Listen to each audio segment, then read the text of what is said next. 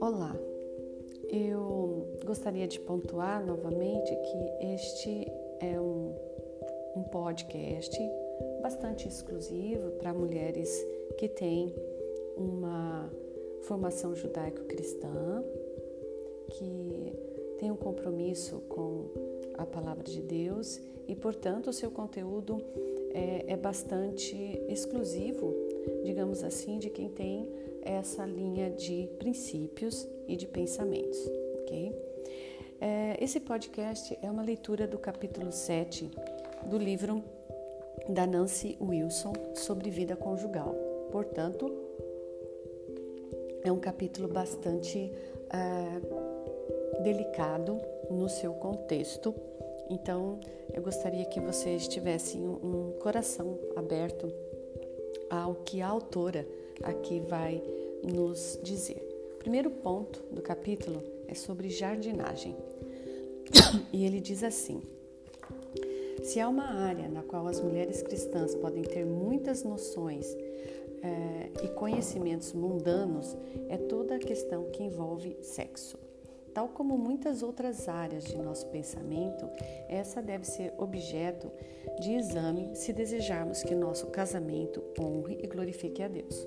O primeiro conceito importante para as mulheres entenderem é que o sexo foi uma ideia de Deus e não uma ideia de Adão ou Eva. É obviamente um dom de Deus, deve ser desfrutado dentro dos parâmetros que ele estabeleceu em Sua palavra.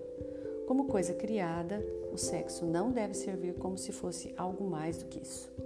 Como todas as coisas criadas, ele pode ser mal utilizado e compreendido de forma errada, mesmo por cristãos. Uma vez que o sexo foi ideia de Deus, ele mesmo proveu para nós diretrizes em sua palavra sobre isso. Ele governa o mundo e isso inclui o sexo também. Ele entende nossa natureza e nos governa de modo justo e sábio. Quando ordena que nos comportemos de determinada maneira, devemos levar isso muito a sério e não comparar com aquilo que a sabedoria do mundo afirma para ver o que mais nos agrada. Como se dá com qualquer dom de Deus, há deveres e responsabilidades associados ao sexo. Assim, nós vamos examinar que responsabilidades e deveres são esses assinalados na Bíblia. Paulo afirma em 1 Coríntios 7, de 1 a 5, que um dos propósitos do casamento é a proteção da imoralidade sexual. Deus conhece a nossa estrutura e estabeleceu o pacto do casamento como uma cerca em volta do relacionamento sexual. Se não há cerca, não deve haver relacionamento. É muito importante que os cristãos entendam isso. É algo muito direto e que não carece de interpretação. Entretanto, hoje os cristãos justificam o comportamento imoral usando muitos argumentos carnais. Casais de noivos dizem a si mesmos: Bem, nós iremos nos casar em breve, então Deus vai desculpar o que estamos fazendo. Isso é errado? Esse tipo de comportamento e pensamento é destrutivo a curto ou longo prazo. É o velho estratagema, do jardim do Éden. É assim que Deus disse? Quando começamos a desvirtuar a palavra de Deus para nos eximir do pecado, nos sujeitamos a todos os tipos de comportamento nocivo. As consequências da imoralidade em curto prazo são a culpa, falta de alegria, falta de autocontrole em outras áreas também e a confusão de pensamento. As consequências em longo prazo são a falta de respeito da esposa pelo marido, quando ela pensa se ao menos ele tivesse se controlado, remorso e vergonha, bem como a insegurança quanto à fidelidade do marido no futuro. Se ele não se conteve antes de nos casarmos, irá se conter depois? Os casais de noivos precisam pensar a longo prazo sobre o seu testemunho para seus filhos e netos. Quando seus próprios filhos algum dia vierem em busca de sabedoria sobre namoro e noivado, os pais terão de admitir sua própria falha e falta de domínio próprio, mas insistir que seus filhos sejam bonzinhos? Os casais de noivos podem estar tão absortos no presente que se esquecem de que um dia terão filhos. É melhor apressar a cerimônia de casamento do que cair em imoralidade. Lá em 1 Coríntios 7,9, nós vemos a respeito disso. O casamento é o contexto que Deus prescreveu para o sexo. É grave pecado nos enganarmos pensando de outra forma. Dentro da cerca protetora do pacto de casamento, a mulher cristã pode ser livre para desfrutar do dom do relacionamento sexual e aprender a desfrutá-lo de um modo agradável e obediente a Deus. Para muitas mulheres cristãs, essa é uma tarefa difícil, pois elas têm cargas e mais cargas de bagagem do mundo a respeito de sexo e um bocado de ideias patéticas que precisam ser descartadas para que possam ter uma visão bíblica e saudável do sexo. É óbvio que devemos retirar nossas ideias da Escritura e não da última edição da revista Cláudia. Cantares de Salomão é um bom ponto de partida. Nele, a noiva é mencionada como um jardim fechado. Há muitas belas imagens no livro que se referem a esse viçoso e fértil jardim com seus frutos agradáveis. Cultivar tal visão é um começo saudável para desenvolver uma visão bíblica do sexo. O jardim é um local privado, somente para o marido e a esposa. Ele tem um muro alto em volta chamado Pacto de Casamento. Realmente, de muitas maneiras, o marido é o responsável pelo jardim e a esposa se torna uma fonte de grande alegria e deleite para o marido à medida que gasta tempo no jardim que ele fielmente cultiva. Da questão do jardim não cultivado, eu tratarei mais adiante. Essa linda imagem está em flagrante contraste com a visão sedutora e promíscua do mundo, segundo o qual todos os jardins estão desnudados e os homens o pisoteiam de modo livre e casual. Equivocadamente, as mulheres pensam que estão se libertando ao dormirem com diferentes homens, mas na verdade estão sendo vandalizadas, maculadas e deixadas sem proteção. Quando a mulher cristã começa a ver-se como um jardim, ela pode ter bem mais interesse em tornar-se um belo jardim onde o seu marido se deleite em gastar tempo. Pense em algum dos mais belos jardins que você já visitou. O que havia neles que agradou? A atmosfera pacífica? O penetrante efeito disso sobre sua alma? Você quer que seu marido se sinta desse modo quando ele a visita? A mulher que cultiva essa visão não será tão rápida em tomar as iniciativas sexuais do marido como intrusões. Ela pode fazer com que ele se sinta bem-vindo em seu jardim, sabendo que ele o considerará um deleite, um conforto e uma alegria. Como uma mulher pode então cultivar o seu próprio jardim? Sendo afetuosa, tratável, calorosa e responsiva as mulheres sabem bem como ser frias e impassíveis quando querem. Isso é como pôr uma placa no muro do jardim dizendo proibida a entrada. Mas é claro que o marido jamais está invadindo seu próprio jardim, mesmo que alguém o queira fazer passar-se por intruso. A mulher que possui um espírito manso e gentil é muito mais tratável e atraente do que aquela que está cheia de ansiedade e preocupação. Estar carregada de cuidados e preocupações não é nada bonito. Mantenha o seu jardim livre de ira e ressentimento. Essas são ervas daninhas que roubam o seu encanto. Uma atmosfera plena de alegria, espontaneidade e docilidade permitirão que seu marido se sinta bem-vindo em seu próprio e belo jardim. Ponto 2 do capítulo: Satisfação. Provérbios 5, 18 e 19 diz: Seja bendito o teu manancial e alegra-te com a mulher da tua mocidade, corça de amores e gazela graciosa. Sacia-te os seios em todo o tempo e embriaga-te sempre com as suas carícias. Essa sessão de provérbios é dirigida aos maridos, mas certamente também tem algo importante a dizer às esposas. Você sabia que Deus ordenou o seu marido a estar satisfeito com seus seios em todo o tempo e ser embriagado com seu amor? Você está ajudando o seu marido a obedecer a esse mandamento? Perceba que a primeira parte do verso diz ao marido para se alegrar com a esposa. Dado o contexto da passagem, é óbvio que, óbvio que isso significa alegrar-se sexualmente. Ele deve manter-se puro, não derramando suas fontes nas ruas ou nos braços da mulher adúltera. Ao invés disso, ele deve se embriagar por sua própria esposa, a qual é corça de amores e gazela graciosa. A relação sexual entre um marido e uma esposa crentes deve ser caracterizada pela alegria. Essa não é uma ideia libertadora? As esposas cristãs não precisam ser tímidas, ficar constrangidas ou sentirem-se culpadas com aquilo que Deus as mandou fazer com alegria. Tampouco a esposa deve ver o sexo como um mero dever e obrigação, um contratempo inconveniente. Não é algo que claramente deve ser prazeroso. Como mencionei na sessão anterior, a esposa é um lindo jardim e o tempo no jardim deve ser um deleite. Você pode descrever o seu comportamento na cama com seu marido como algo alegre? Se não, você precisa pensar sobre o porquê disso.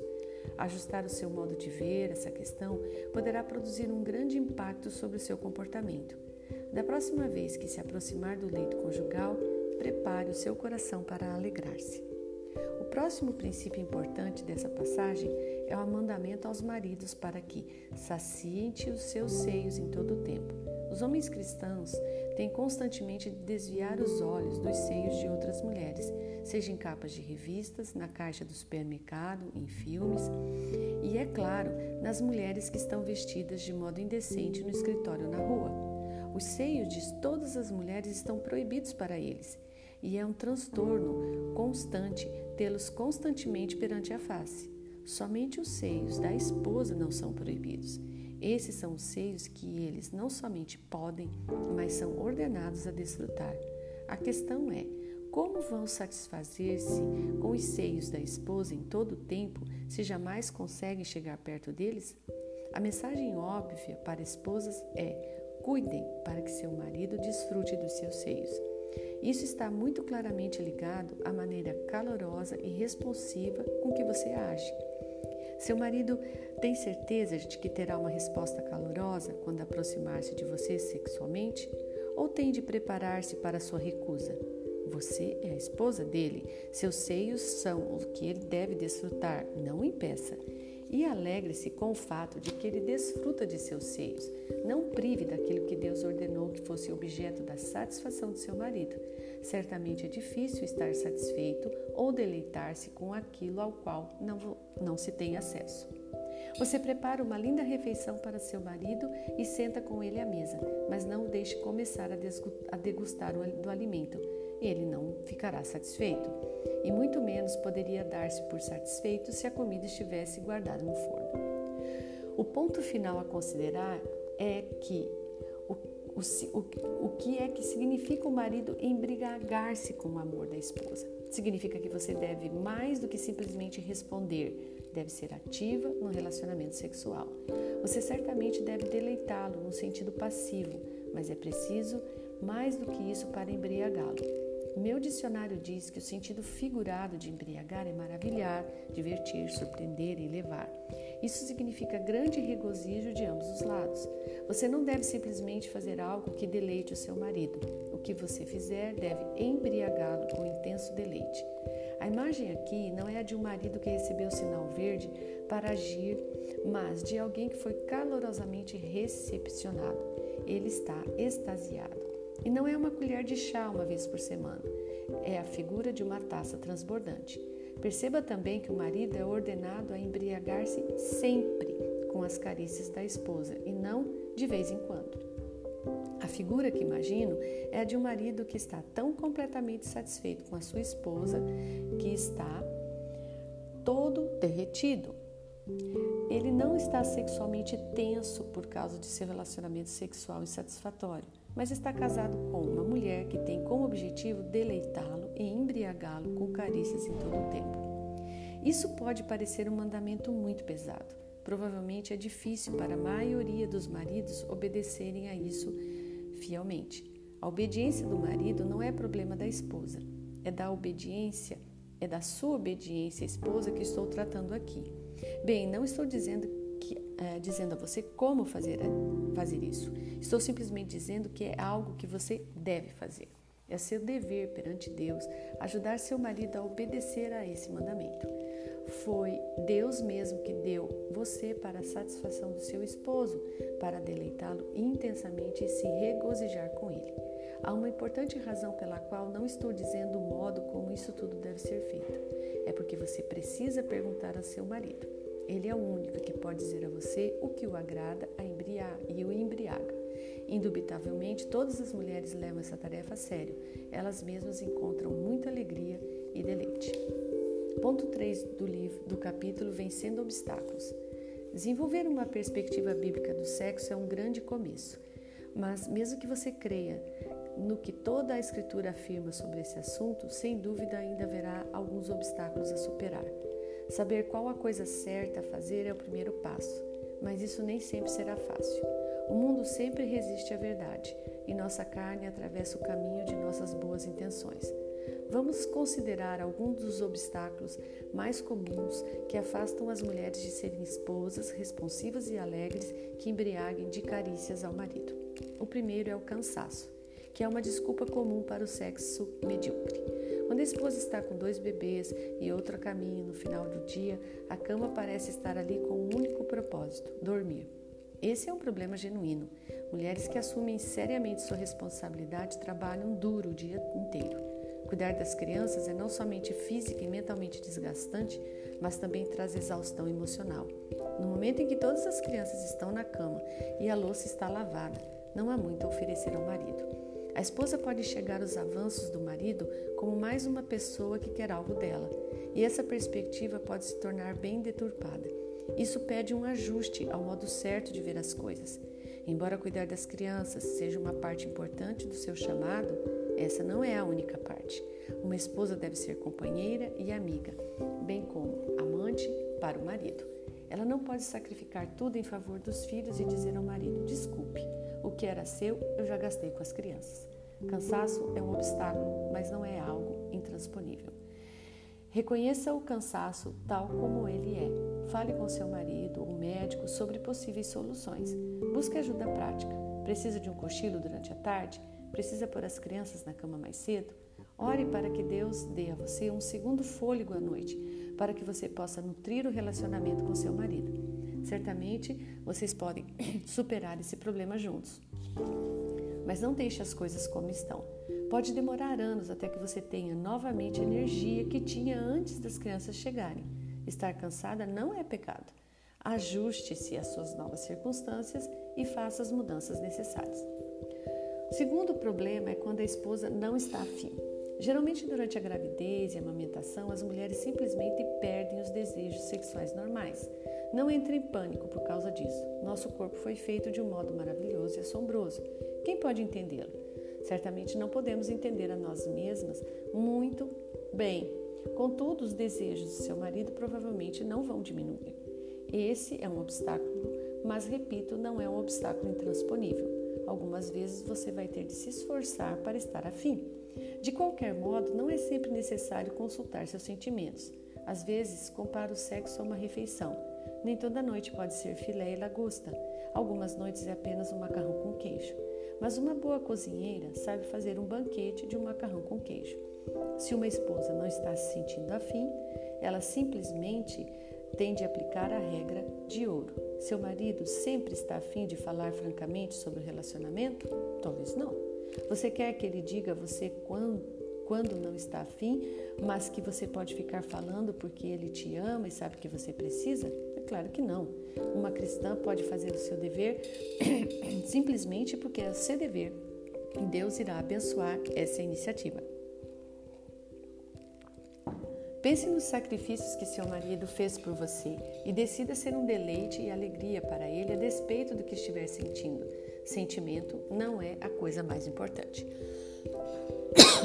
Talvez você tenha tido experiências sexuais ruins no passado, que são agora um obstáculo impedindo que você desfrute de um relacionamento saudável com seu marido. Isso pode ser outro obstáculo que você deve superar. Lembre-se de que você é cristã. Os cristãos são pessoas que entendem o que é perdoar. Você não tem que arrastar seu passado como se fosse uma bola de ferro atada aos seus pés. Somos libertos de nossos pecados passados. Agradeça a Deus por seu perdão e não permaneça neles. Ao invés disso, permaneça em sua graça e misericórdia. Mas se você sofreu sexualmente nas mãos de outros, você deve conceder perdão. Nada pode interromper um relacionamento feliz com a amargura, mesmo se essa amargura for dirigida a alguém que não seu marido. Perdoe aquelas pessoas do seu passado que agiram errado com você na área sexual e não permita que os pecados deles arruinem a sua vida. Isso não faz o menor sentido. Algumas pessoas talvez queiram que você desenterre e repasse todos os males que sofreu. Isso é improdutivo e faz mal. Jesus disse que devemos perdoar quantas vezes aqueles que pecam contra nós, vezes e vezes sem conta. Ponha sua teologia em prática e peça a Deus para ajudá-lo a perdoar aqueles que pecaram contra você. Esse é o ponto de partida necessário para superar essas coisas. Não faça o seu marido sofrer pelos erros que os outros cometeram. Pudor excessivo é outro problema com o qual as mulheres cristãs podem ter de lidar. Ele pode estar camuflado como espiritualidade. A Bíblia não é um livro pudico e santarrão. Ela é muito explícita em certos pontos. Devemos ter o cuidado de não tentar ser mais santas do que Deus, o que, obviamente, é uma ideia patética. Se Deus não proibiu algo, por que, nós, por que deveríamos nós? Será que sabemos algo que Deus não sabe? Devemos ser puras, mas não santarronas. Não devemos ser alguém como o dicionário define, com escrúpulos exagerados acerca de comportamento, alguém facilmente chocado por questões sexuais. Deus declarou que o leito matrimonial é digno de honra, então devemos honrá-lo. Não tente conciliar suas outras desculpas fingindo motivos espirituais. Deus deixou claro em Sua palavra quais os tipos de atividade sexual são proibidos. O que passar disso, essa é uma questão privada entre você e o seu marido e que não é da conta de mais ninguém. Às vezes, as mulheres cristãs precisam desarmar-se um pouco e estar dispostas a falar com seu marido sobre sexo. De que outro modo vocês irão descobrir como agradar e deleitar um ao outro? Não trate o sexo como se ele fosse uma atividade mundana, se Deus agradou-se em chamar o leito matrimonial de honrado, devemos ser capazes de dar a esta declaração o nosso caloroso Amém. É impossível regozijar-se mutuamente enquanto você acha que o que está fazendo é realmente errado. Sem dúvida alguma, muitos obstáculos surgirão em sua vida de casada, mas se você costuma agir de acordo com os princípios e está determinada a ser obediente a Deus, tais obstáculos também podem ser superados com a graça e a força dele. Nada que é fácil demais vale verdadeiramente a pena. Se você pedir que Deus ajude a pensar e agir como uma cristã nessa área importante, Ele irá ensiná-la e guiá-la na área sexual. Não espere por mudanças drásticas e instantâneas. Nossa santificação é um processo bem gradual, mas você deve ver o progresso à medida que aplica a palavra de Deus. Ponto 4 do capítulo: Jardins descuidados. Infelizmente, algumas mulheres cristãs estão casadas com homens que têm atitude, atitudes muito confusas sobre casamento e sexo. Contudo, esse fato não causa espanto, considerando o mundo em que vivemos hoje um mundo no qual o sexo é praticado de modo indevido e é objeto de afeição hipnótica, de confusão e de culto. Sempre que uh, o ser humano tenta fazer uma coisa criada, algo mais do que uma coisa criada, ele acaba por deformá-la e distorcê-la gravemente e por jogar fora o propósito benéfico e, e a dignidade que tal coisa possuía abaixo de Deus. Por exemplo, quando as mulheres cristãs se casam com homens que estão envolvidos com pornografia e veem o sexo simplesmente como uma janela para o prazer, vai ser difícil aplicar os padrões bíblicos para o relacionamento sexual difícil, embora não impossível. De fato, existe mais de um tipo de jardim descuidado.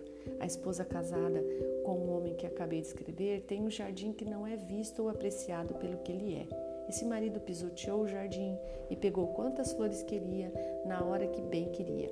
Logo, como era de se esperar, o jardim está devastado e ele se pergunta qual o problema com a esposa. Por que ela não consegue produzir mais flores? Outro tipo de jardim negligenciado é o marido que gasta pouco tempo no jardim. Ele não planta, não combate as ervas daninhas e certamente não rega. Ele só aparece aqui e ali, busca por uma experiência prazerosa e então vai embora. Esses dois tipos de jardineiros são um sofrimento para as esposas. Mas esse livro não foi feito para os homens, ele foi escrito para as mulheres.